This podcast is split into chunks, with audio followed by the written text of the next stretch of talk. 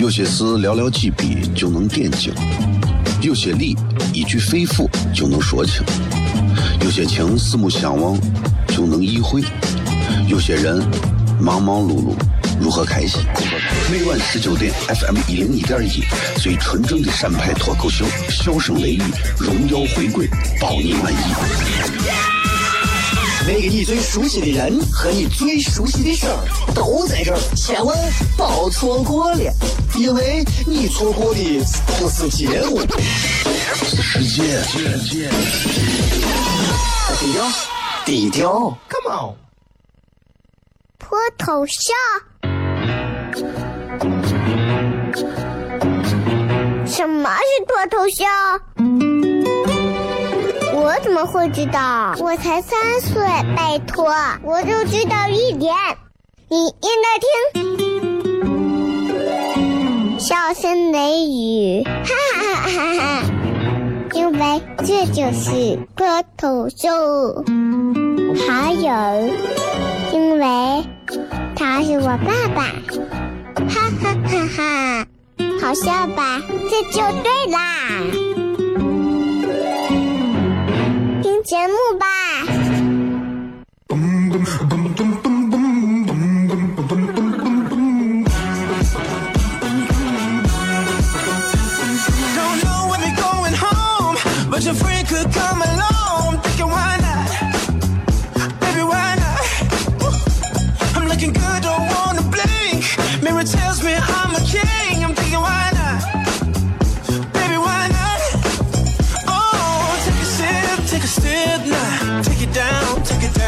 了，各位好，这是 FM 一零一点一陕西秦腔广播西安论坛。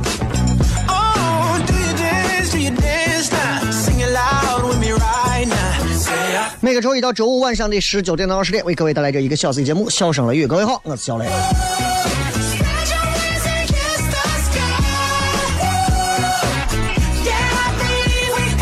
这个礼拜三的晚上，为各位带来今天的节目《笑声雷雨》，同时啊，然后跟大家来说一说关于压力的问题。今天的互动话题就是这样，呃，请说一下带给你内心的这些压力都来自于哪些地方？也就换句话说，就是你心中的压力是因为啥来的？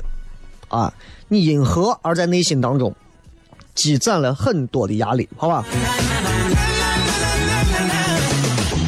生活就是这样，慢慢、慢慢、慢慢、慢慢、慢慢，你会感觉到压力越来越大。而这种压力，它是一个变量，它这个变量可能会几何式的增增长，也可能是一点一点的增长。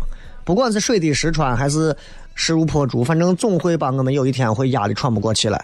但是人就是人，只要不是非死不可，我们就想办法能活就活一活。所以各位可以在微博当中来回复啊，这个在小雷微博呃两个字，小雷在微博里搜索小雷新浪微博，好吧。另外，如果大家也想关注小雷个人的微信平台，你们可以来选择性的关注一下啊，喜欢就关注，不喜欢就可以不用关注，反正就是小雷这两个字，对吧？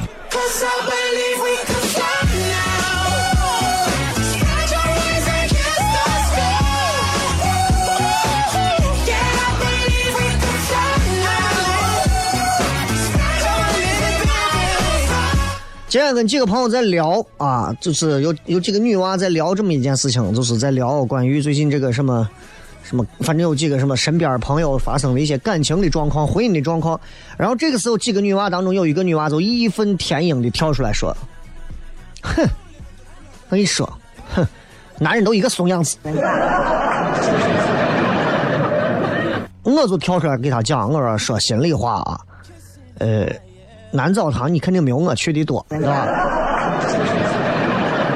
男澡堂里头啊，我凭我去了这么多回男澡堂、公共澡堂，我可以告诉你，男的还真都不是一个怂样子啊！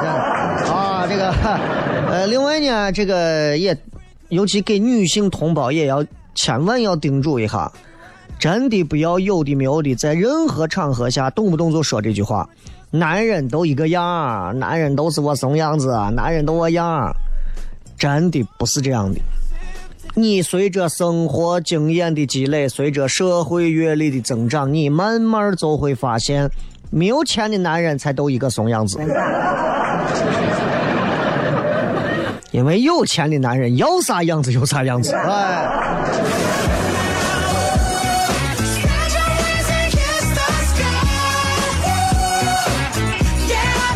最近在网络上有一些话啊特别火，什么限制了你的想象力？啊，前两天这个，呃，什么善良限制了你们的想象力？啊，嗯，有的硬盘限制了你们的想象力，监控限制了你们的想象力，是吧？嗯，哎，咋说呢？哎呀，你随便你你，反正我对这种事情都是，哎呀，你们你们给我说是啥新闻，我都信，我不信能咋嘛？对不对？我都相信，哎呀，对吧？我又不是柯南，你说是啥就是啥，不然那那还咋办嘛？对吧？女人之间其实也可以用这种句式来套。你看，比方说，学生娃里头，现在比方上大学的学生娃，大二大三的女娃，突然有一个女娃，现在大学生应该说用苹果手机的应该有不少，但是。能用最先最先进的现在的这个 X，iPhone X，毕竟是少啊，毕竟少啊，还是有人用，但是肯定不会那么普及。那班里哪个女娃用上了一个 iPhone X，那肯定旁边其他的我女娃就会在说嘀咕，肯定是这女娃，哼，撒的开。为啥能得到一个 iPhone X 啊？一个学生你能 iPhone X 啊？肯定是因为某些不正当的交易才有的，就就这种想象力在女人当中可能会很常见，男人之间就不会，对吧？俺伙计要是有一个 iPhone X，我绝对不会说，咦，这种肯定是不正当交易才有的，啊，我只会想这种肯肯定去抢了吧，对吧？哎，所以由此说明啥呢？就是贫穷其实根本没有限制这些人的想象力。嫉妒会让他们的想象力飞起来，哎，都这飞到天上，我跟你讲。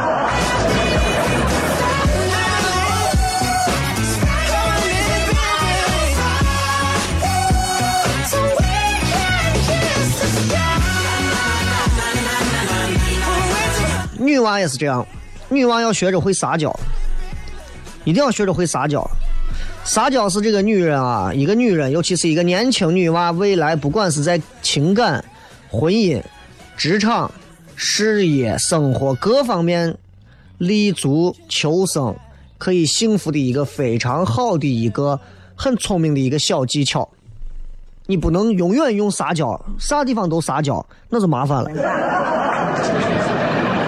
但是大多数情况下，如果一个女人会学会适度的撒娇，厉害。我跟你说，太厉害了！你看猫，对吧？撒娇的时候，你看猫，就给你在旁边喵喵，就在，然后呢，猫就在你身上刺，哎，在你身上刺，就顶着你，在你身上打滚在你旁边这样转撒娇。你这个时候绝对不会一刀出来把他捅死，是吧？然后他生气吧，他拿着他他的我猫的我小肉爪子在。在你身上，在你脸上一拍，他是肉垫子，打到你身上也不疼，啊，男的就吃这套，是吧？哼，他就会这样对男，就就对女娃好，对吧？你再反思，你真的有的女娃，你们反思你们自己，一生气，真的你疯了，跟跟谁一样，地动山摇的，啊，对吧？很多女娃，老娘不会撒娇，你看，你看你这。就就你，就是当然这个东西学不来就是学不来，但是确实是你也没有必要。我就说你可以借鉴一下，为啥会有这种情况，他就能赢得好感。很多女娃就是我凭啥撒娇？感觉好像一撒娇就成为男人的一种啊，就是靠着男人或者是要给男人讨好的意思。其实不是这样，这是两性当中的一种相处技巧。就像我们男人一定要适度的学会给女人撒谎一样啊，就是这样。当你们可以这样做的时候，其实。两性关系会变得更加的和谐和睦，是吧？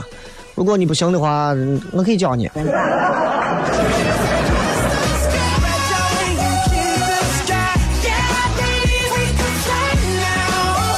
该堵的时候还是会堵车啊。这个有些地方南二环辅道向东通过高新路流量大左转劳动路也是饱和啊。所以提醒大家，不管是任何时候啊，开车啊或者干啥的时候，如果路堵的话，调到这个频率，听一零一点一，晚上七点到八点的笑声雷雨就可以了。其他的嘛，你们看，接着广告回来片。有些事寥寥几笔就能点睛，有些理一句肺腑就能说清，有些情四目相望就能意会，有些人忙忙碌碌如何开心？每晚十九点，FM 一零一点一，最纯正的陕派脱口秀，笑声雷雨，荣耀回归，包你满意。那个你最熟悉的人和你最熟悉的事儿都在这儿，千万别错过了，因为你错过的不是节目，是世界。低调，低调，Come on。脱头像？什么是脱头像？我怎么会知道？我才三岁，拜托，我就知道一点。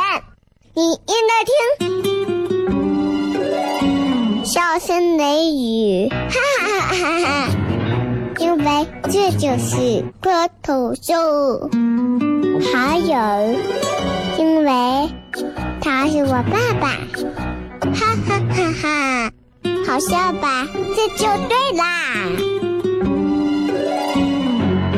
听节目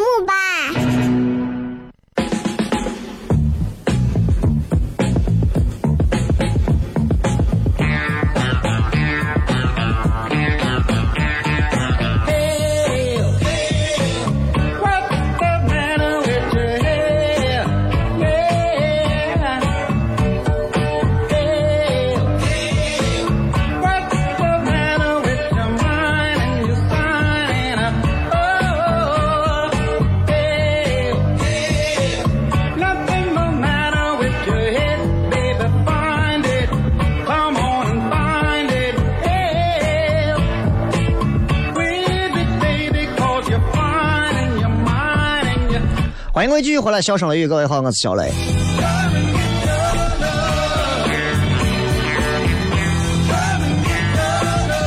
我觉得任何时候都是这样，就是人们要懂得基本的一个礼貌，而这些礼貌来自于每个人对于怎么讲，每个人对于，唉，嗯，环境也好，对于他人也好，啊，对于自身也好，我觉得是各方面的一个尊重的综合体现。但这个东西对于很多人来讲很难啊，很难呀，因为礼貌的行为确实有很多种，言谈举止它都算，但是有很多的行为很容易经常的就被忽略掉了，啊，呃，闲聊一下，就闲闲聊一下，就是经常会遇到这样的事情，啊，就是会注意到这么几个小的现象。你看，咱拿邻国来讲。有一些比较容易被忽略的礼貌的行为啊，就是你看，我经常去这个，就是到周围去逛，然后我去的亚洲国家去的最多的就是日本，然后每次去的时候，我都发现环境对人的影响啊很大，大到一个什么地步？大到一个我一去玩，我很自觉的，只要是上楼梯式的电梯，肯定是站到左边，很习惯的站到左边，右边。所有的地铁站啊，日本所有的地铁站，东京、大阪所有地方的地铁站，你只要去往那一坐，往那一站，只要往楼梯上一站，全部靠左。右边的人只要从右边过的，全部是快速通行往上走，就无一例外。啊，我一回来我就放心了啊，这一层都楼梯都是我的。哎。所以，其实你会发现有很多很容易被我们忽略掉的一些所谓的礼貌的不礼貌的一些行为，而这些行为其实恰恰就是我们常说的细节 （detail）。啊，就虽然对于日本这个国家的这个民族来讲，其实它有很多值得我们去深入去聊的话题，但是就浅谈它的礼仪和礼貌方面的东西。至少你知道，日本人面上的这个礼貌，他做的很足。啊，你比方说，我带孩子去迪士尼乐园，然后在路上坐他们的这个这个这个这个这个呃地铁啊往过坐，在路上的时候呢，然后上来了两个老人，这两个老人呢刚好因为我们还有两站就要下来，这两个老人呢上来以后一看就是那种啊，就是就是日本小老头老太太那种，呃抠抠索索的，整个就是驼背啊，走道我老婆也是长得，反正也是哭出皮的那种，但是化妆化的很精致的感觉啊。然后两个人就上来，然后刚好呢。我媳妇抱着娃，我坐到旁边，我就直接站起来，我就给老婆让了个座，啊，老婆给我说了好几声听不懂的，可能是感谢吧。然后这时候，我就给我媳妇说：“我说你给他让一下吧，咱下一站都下了。”然后老头就死活就不让不让让，他就非要站着。然后这个时候，我突然脑子里想了一下，我说：“呀，完了，咱这样做肯定是不是违反了人家日本这个社会的这种规律？”因为真的没有一个人给老头让座，周围戴着耳机的学生，拿着行李箱的游客，男的、女的、抱娃的，啥的都有，没有一个给让座的。我当时就想，我说这帮子畜生。但是我回过头来一想啊，在他们眼里肯定说，咦，他居然给老人让座，他是瞧不起这个老人，这个畜生，他肯定是这样想。然后这么一想完，我就突然我就觉得，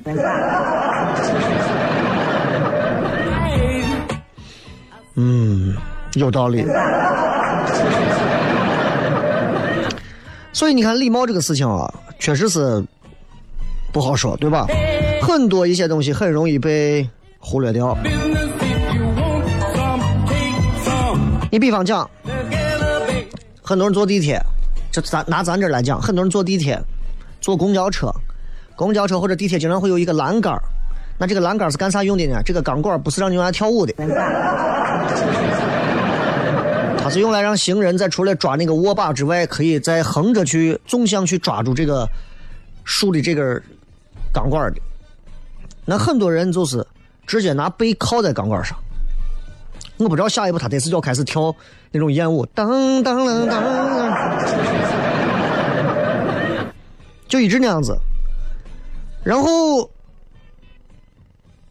没办法，这我见过，反正是挺猛的，就是有一回我忘了是坐的是二号线到哪一站，四五只手抓着一个钢管，抓到中间，应该就是两个门就是上下门的那个中间正中间有一根四五只手上中下都抓着，一个大妈过去直接靠到钢管上。说实话，这个真的挺讨厌。但这个事儿你说大吗？一点都不大。人家靠着也不能说人家咋，但确实是让人想起来觉得这种，哎呀，这种小细节的这种东西，确实让人觉得挺没有礼貌的，啊，挺没有礼貌的。经常都会因为很多人骂他，经常因为这个最后就靠的你，你手抓着杆儿这是最过分的。你手抓着杆儿居然有人直接上来就靠到你的手上。我不知道他是不是觉得家里面的这个按摩椅坏了，需要用我们的手给他做一下按摩。嗯，再比方说，有这么一些行为，这些行为其实也是不礼貌行为，而这些不礼貌行为我们其实意识不到。比方说，比方说，呃，父母也好，老师也好，在教育孩子方面。或者是某一些长辈在教育晚辈方面训诫别人的时候，经常会拿残疾人来举例子。这一点上，其实，在目前中国社会来讲的话，好像大家都并不是太习以为常，觉得哎呀，很正常的事情嘛。我们不管是很多的一些演出表演，啊，装傻子、充愣、装瘸、装抽抽风、装啥，都是这种。装哑巴，装聋子，上去以后就装智障，博得笑声，换取大家的笑声。这样的情况其实很多。但你看，其实像国外做脱口秀的这帮人，说话弹劾总统，弹劾他们的政要，啊，呃，语言当中极其犀利的去抨击他们的政治、经济、文化和性。但是他们从来不会去说残疾人，确实是这样。我看了很多的国外的这种脱口秀的视频，没有一个会去说残疾人的。确实是这样，所以回过头来讲啊，为他们会说哪一句话教育别人呢？经常会这么说。比方说，你旁边有一个人，啊，他可能这个娃从小可能就是脑子不好，啊，他比方说他叫个二狗，对吧？然后呢，你妈在教育你的时候就是啊，你考试咋考的？人家二狗这样的都能考好，你有手有脚咋考不好？就细细想一想啊，你觉得？你仔细想想，就是用不成功的人去做负面教材，其实也很不礼貌吧？啊，要不然就是那种，看见没有，不好好学习就要跟他一样去拉车，去当保安，去看门去做农民，去种地，去当主持人，都是这样啊，对吧？这是一个被非常严重忽视的一种不礼貌，而我们的家长习以为常。这就是每个人在内心当中，我们经常说：“呀，这个社会太残酷了，居然还有富人和穷人之分，在每个人心中都有阶级之分。”你仔细想想，小时候其实有些教材里头都是拿残疾人开的。当然了，这个训诫也是要分条件的。如果你是私底下训诫。私底下训诫也还好，对吧？就是你我我也就不说啥，你毕竟咱也不好说。就你关起门来给你娃说，你看看，悄悄的说，你看邻居家的二狗脑子不好，人家都能学成这样，你学不成这样。我觉得这样讲话也没有啥，你不能让二狗正在玩发呢，越越越，你看让二狗都成这怂样子还能好，你看你为啥不行？这个就真的太太伤人了吧？这。对吧？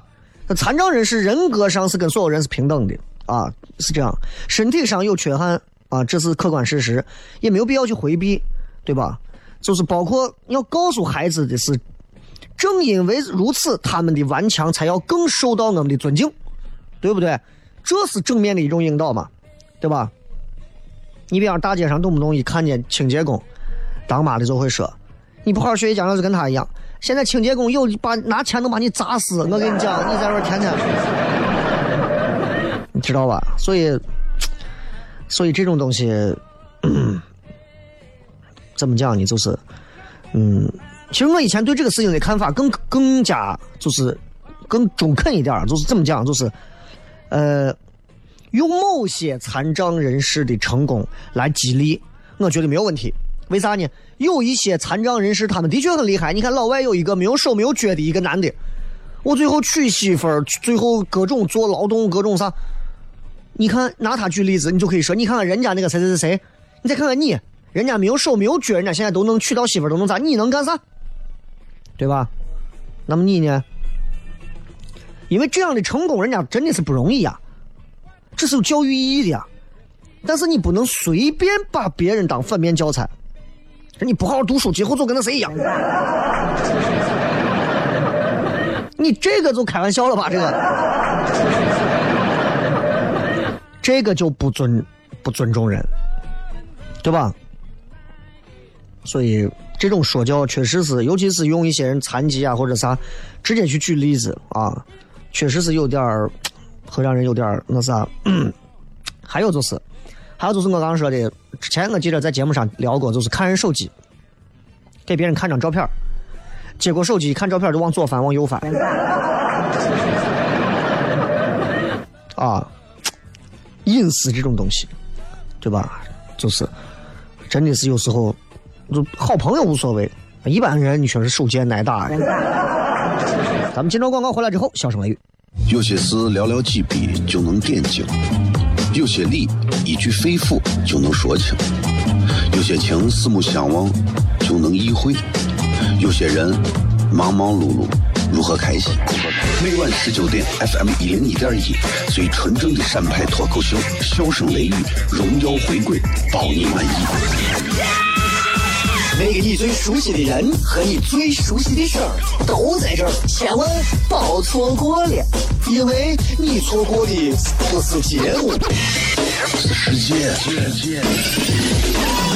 低调，低调，Come on。脱头像？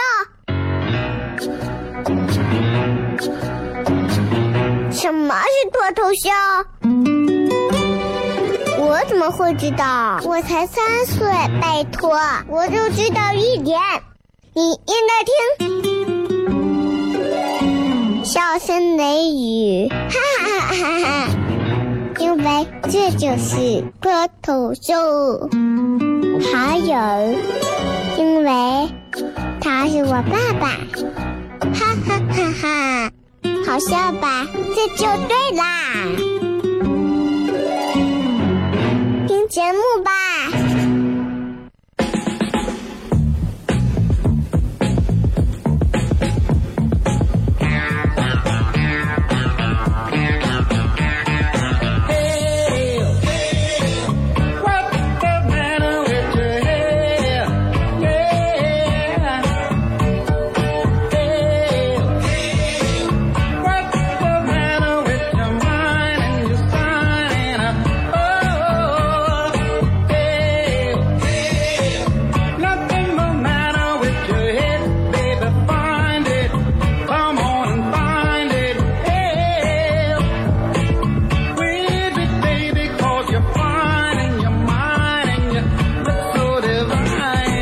欢迎各位继续回来，笑声雷雨，各位好，我是小雷。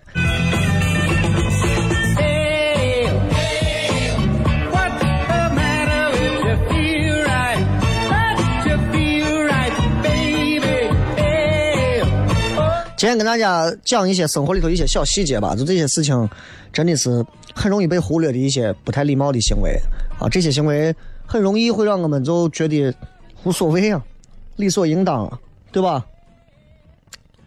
这种小的行为它无伤大雅，但是这种小雅确实让人弄得很难受。再比方说，有啥礼不礼貌的行为，就很细小的一些，别人话没有说完，直接打断别人，然后开始长篇大论说自己的话。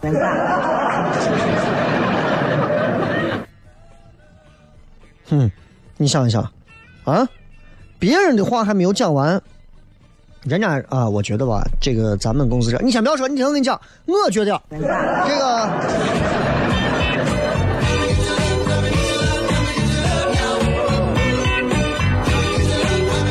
所以你想一想，真的，哎呀，这这种这种人，其实我相信各位，尤其在单位啊、工作单位啊，或者是在自己的生活环境当中，只要是有集体的地方，都能遇到吧。就他们完全无暇顾及你的感受，他们必须要强烈的表达自己，不表达自己他会爆炸。嗯，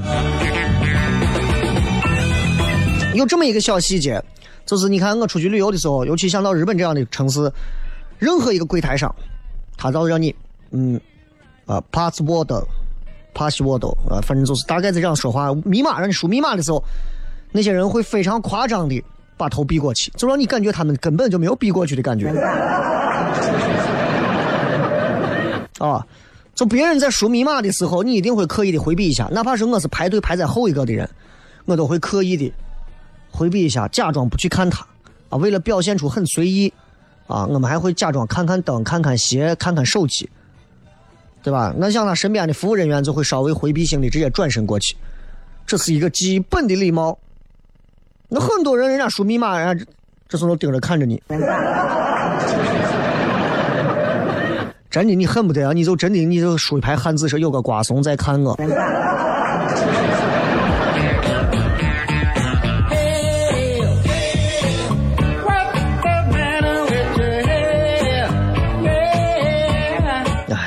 真的是不好，真的是不好啊！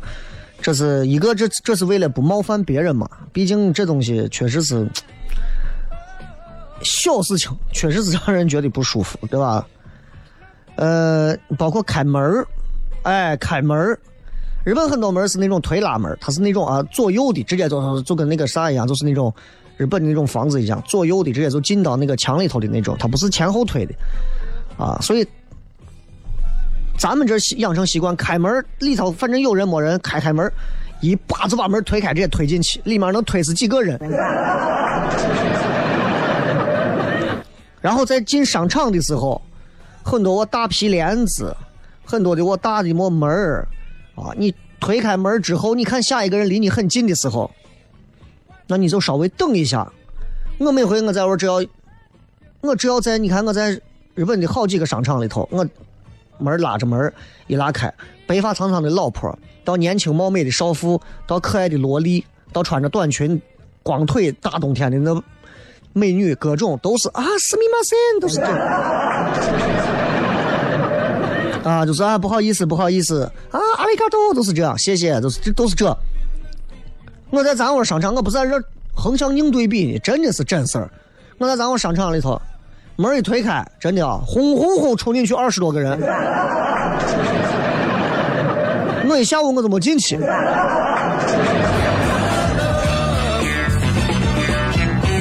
对吧？咱说推开门放手，推开门放手，你把我控死到个地方。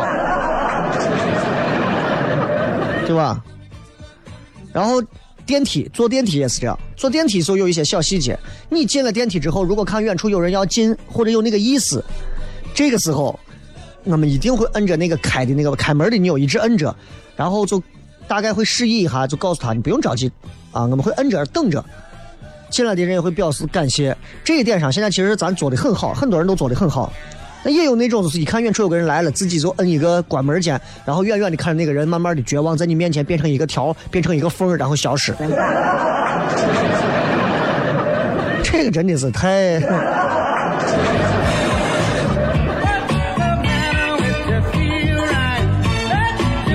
包括递剪刀、递刀子，我们都知道，对吧？应该把坚韧的地方对着自己，把手柄的地方给人家。我反正我记得我能做的，我觉得我做的还挺好的一点，就是你看到银行去办各种东西啊，填写各种单据在柜台上，人家给我一个单子，给我一个笔，包括去加油填发票啥的，写完签名签完字之后，我会把票转过去，把他的笔也转过去，也不啊不好把笔头会对着我，我觉得这是个基本的一个礼貌吧，这种小礼貌很多人是无所谓的。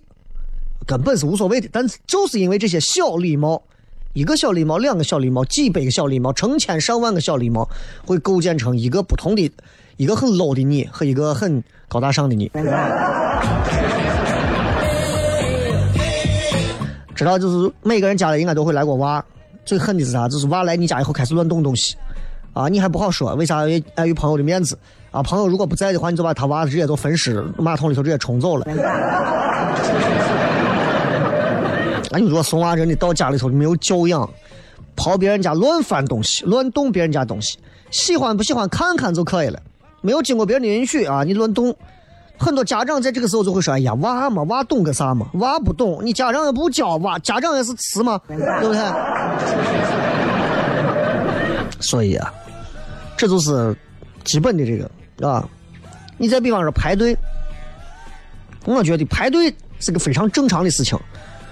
我到日本的这个苹果店去转，包括日本的像迪士尼这些所有的地方，因为日本的啊，日本人他对空间利用率几乎到了一个让人觉得毛骨悚然的地步。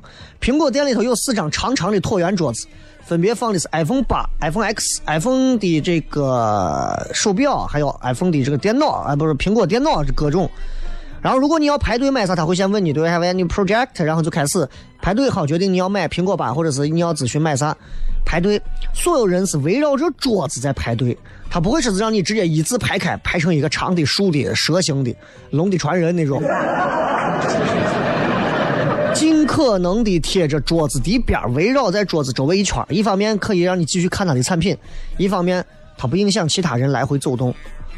就这个也是，迪士尼也是，所有的爆米花店，对吧？你们去过的都知道，所有的爆米花店绕的那个圈啊，你都匪夷所思。然后有很多的这个工作人员会指导你应该怎么排队往前走了，对的为对的这个末梢在啥地方？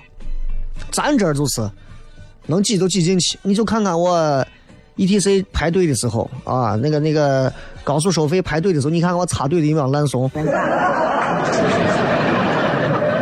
我不得不替所有的这些正常排队的司机说一声，你们自己说，你们同意的话，你们就摁喇叭。你们说那些在。收费口或者在那些任何的一些出口的地方，随意就往上直接插队的，不管是出租车还是私家车，你就说他们是不是人品烂到家？同意你就摁喇叭。真的烂的不行了，这种就是能看得出来，很典型的那种，啊，包括你看，今天给大家讲了很多这种小的细节的礼貌的东西，我觉得是对每个人应该都是有帮助的，对吧？呃，飞机上上厕所，对吧？一一坐三四个小时的飞机，你要上厕所，排那么多人，如果你真的非常着急，或者你有娃娃很着急，你必须要插队，要跟大家解释。过安检的时候也是这样啊，有的人过安检理都不理就往前冲，别人肯定要拦，你再碰到个能打的弄死你，对不对？跟别人解释不好意思，我要误航班了，实在不好意思，我让我插个队，实在不好意思，对不起对不起大家，实在抱歉，我来不及了，我对不起。哪怕你一直这样，大家会原谅你，谁也不是说要难为你，不行，你必须排到最后，对吧？对吧？那就是这样啊，然后你下一回就早一点安排就行了嘛。然后跟别人说话的时候，其实这种交流起来就更细致了，眼神，啊，呃，尤其你不管是跟男娃、跟异性、跟异性的交流，你如果是一个男娃，你跟一个女娃交流，两个人离得又比较近，坐到我偏，你这边说着话，一边口水吐的女娃一脸，就很尴尬，啊，老板有个男娃关系跟我以前挺好的，他跟一个女娃偏偏啊，他喜欢。说话的时候就两个我嘴角有个白沫子，女娃说到最后眼睛都眯着，我说你为啥眯眼睛？她说我怕遮眼睛，一会儿喷个眼睛令我瞎了咋办？所以你们一定记住，就是这些言行举止也好啊，衣着搭配也好啊，都一定要稍微注意一下，好吧？咱们接着广告回来之后开始互动。脱头像。什么是脱头像？我怎么会知道？我才三岁，拜托，我就知道一点。你应该听，笑声雷雨，哈哈哈哈！因为这就是脱头像。还有，因为他是我爸爸，哈哈哈哈。好笑吧？这就对啦，节目吧。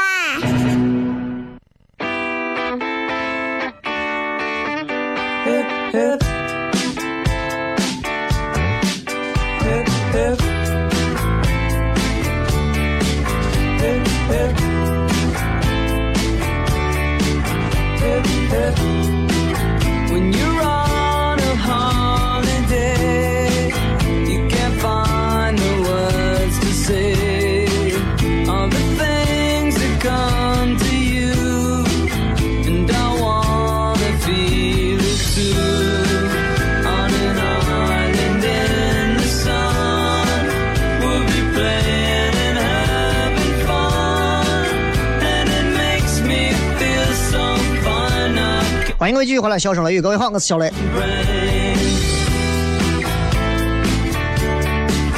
这个今天已经礼拜三了，所以今天我们这会儿已经发了糖蒜铺子的这个周六的演出，还有周四的开放麦啊。然后大家呃明天晚上想来看开放麦的可以来，好吧？开放麦上就是呃什么水平的演员都有，就是新人啊、老手啊都有，就是拿自己的新段子来磨练磨练。啊，然后你们可以看到的是和正常演出完全不同的一种现场效果的脱口秀演出，会很好玩它很新鲜，啊，然后呢，周六晚上就是基本上是一些非常成熟的一些段子，会让大家笑得很开心，尤其是很多朋友没有来过的朋友啊，欢迎。地方也很好找，在曲江书城对面的这个四喜茶社非常好找的一个地方，啊，然后现场也是一个很有意思的一个场所，欢迎大家可以来前往，好吧？明天晚上的这个演出，它是一个免费演出。啊，就是象征性的收的这个一毛一分，我我也忘了，反正其实并不是真的是收钱，就是一个就是一个呃仪式感的东西，是为了大家能够到现场感受一下不同的开放美，但是开放美的水准和效果和正儿八经的这个商演小现场是截然不同的，所以也希望大家如果看过开放美的话，有兴趣周六晚上的演出来看一下；如果没有看过的话，也想看周六也想看现场，你们都可以来，随便。啊，这个都可以，没有问题。但是开放麦会多少有些时候演员讲的段子会不好笑，会尴尬，但是并不会影响啥啊，不会影响啥，因为尴尬这件事情，你见多你就当参加追悼会嘛，是吧？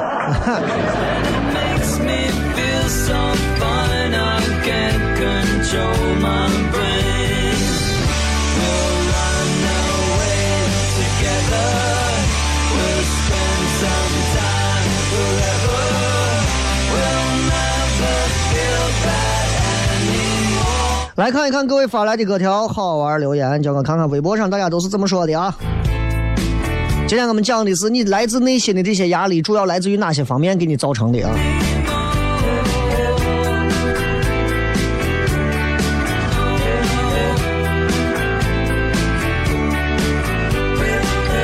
看一看啊，这个说，首先说，呃，我没有方向。你是个女的吗？你没有方向，没有方向导航吗？贫穷没钱的这个我就不念了，因为确实太多了啊。呃，压力都是来自于没钱。其实没钱不会让人觉得压力大，你只有在想买什么东西的时候才会让你觉得压力大，对不对？没有钱根本不能怪钱，因为你有欲望。如果你没有欲望，你就根本用不到钱。你仔细想想，是不是这个道理？你说呀，我今天想吃个面，想吃个我谁家的油泼面，自己不能做吗？啊，非要去买？你要买，你要馋人家那一口，对吧？这就是食欲。哎呀，我想，我想约那个妹子吃个饭，我想约那个妹子看个电影，我想约那个妹子你家我家汉庭如家速八。这是跟没有钱吗？这你自己找的欲望嘛，对吧？喂喂啊，工作上面再大的压力我都可以扛得住，但是啊，身边的小伙伴都结婚生娃了，我这被亲戚催婚催的压力山大。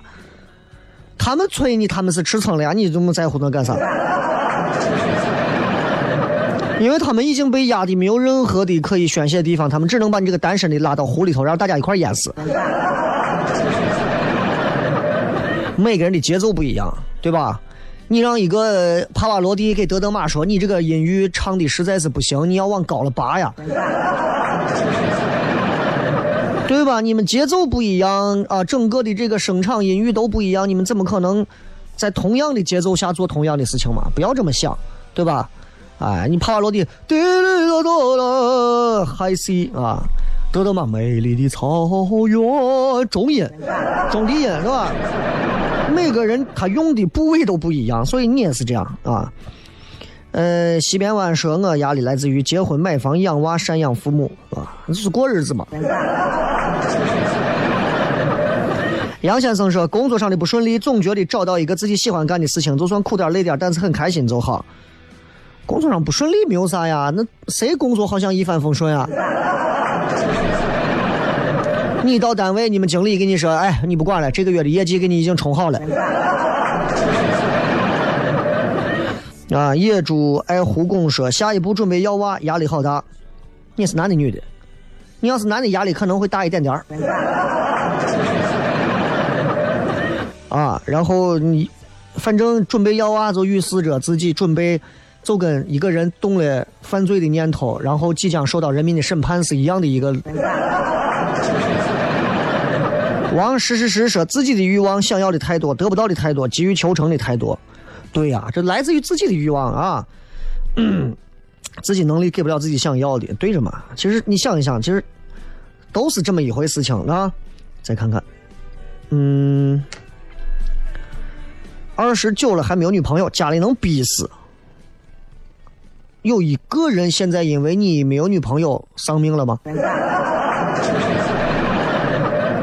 都是你自己不够坚定啊，都是这样，对吧？你们这些单身的朋友啊，自己看根据自己的能力和节奏去慢慢寻找他就好了，不要被外界影响。你们这个样子，那打起仗来的时候，对吧？你让鬼子把你抓住了，鬼子成天逼着你，告诉我，告诉我，不告诉我，哎呀，烦死！我跟你说吧，我跟你说，八路军在哪儿？连这点坚定的信念和信仰都没有吗？自己想找什么样的，自己大概多久能找到？自己没有哈数吗？别人把你催两下你都受不了，你们什么心智？你说今后这这出个什么事情，对不对？这打起仗来怎么办呀？你说，心态太差。幺幺二二说，内心最大的压力就是自己给自己太多压力，给自己设定的目标太高，对自己太严格。有时候我们都应该在生活的进度里对自己好一点。这说的很好听啊，你能做到吗？每个人都高看自己，把你的要求、把你的欲望砍掉四分之三，你会过得非常幸福。你与时光说：“上有老，下有小，我二十三，你二十三就下有小了。”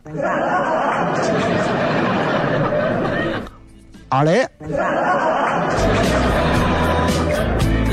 还有说西安的房价让我压力很大，你买不起房租房嘛，对不对？租不起房合租嘛，再不行不一定要住到西安嘛，周边嘛。哎呀，现在西安这房价还没有正儿八经起来，对不对？所以你哎不用想太多。呃，温柔小猛男说不安全感，感觉啥都靠不住，包括自己身体的健康。你要是连身体健康自己都没有办法把握的话，你可能真的啥都靠不住了。抓紧把积蓄换个轮椅。呃，李静怡说被逼的在西安找不到工作，跑到外地讨饭吃了啊！你西安找不到工作情有可原，你又不是专门做考古的。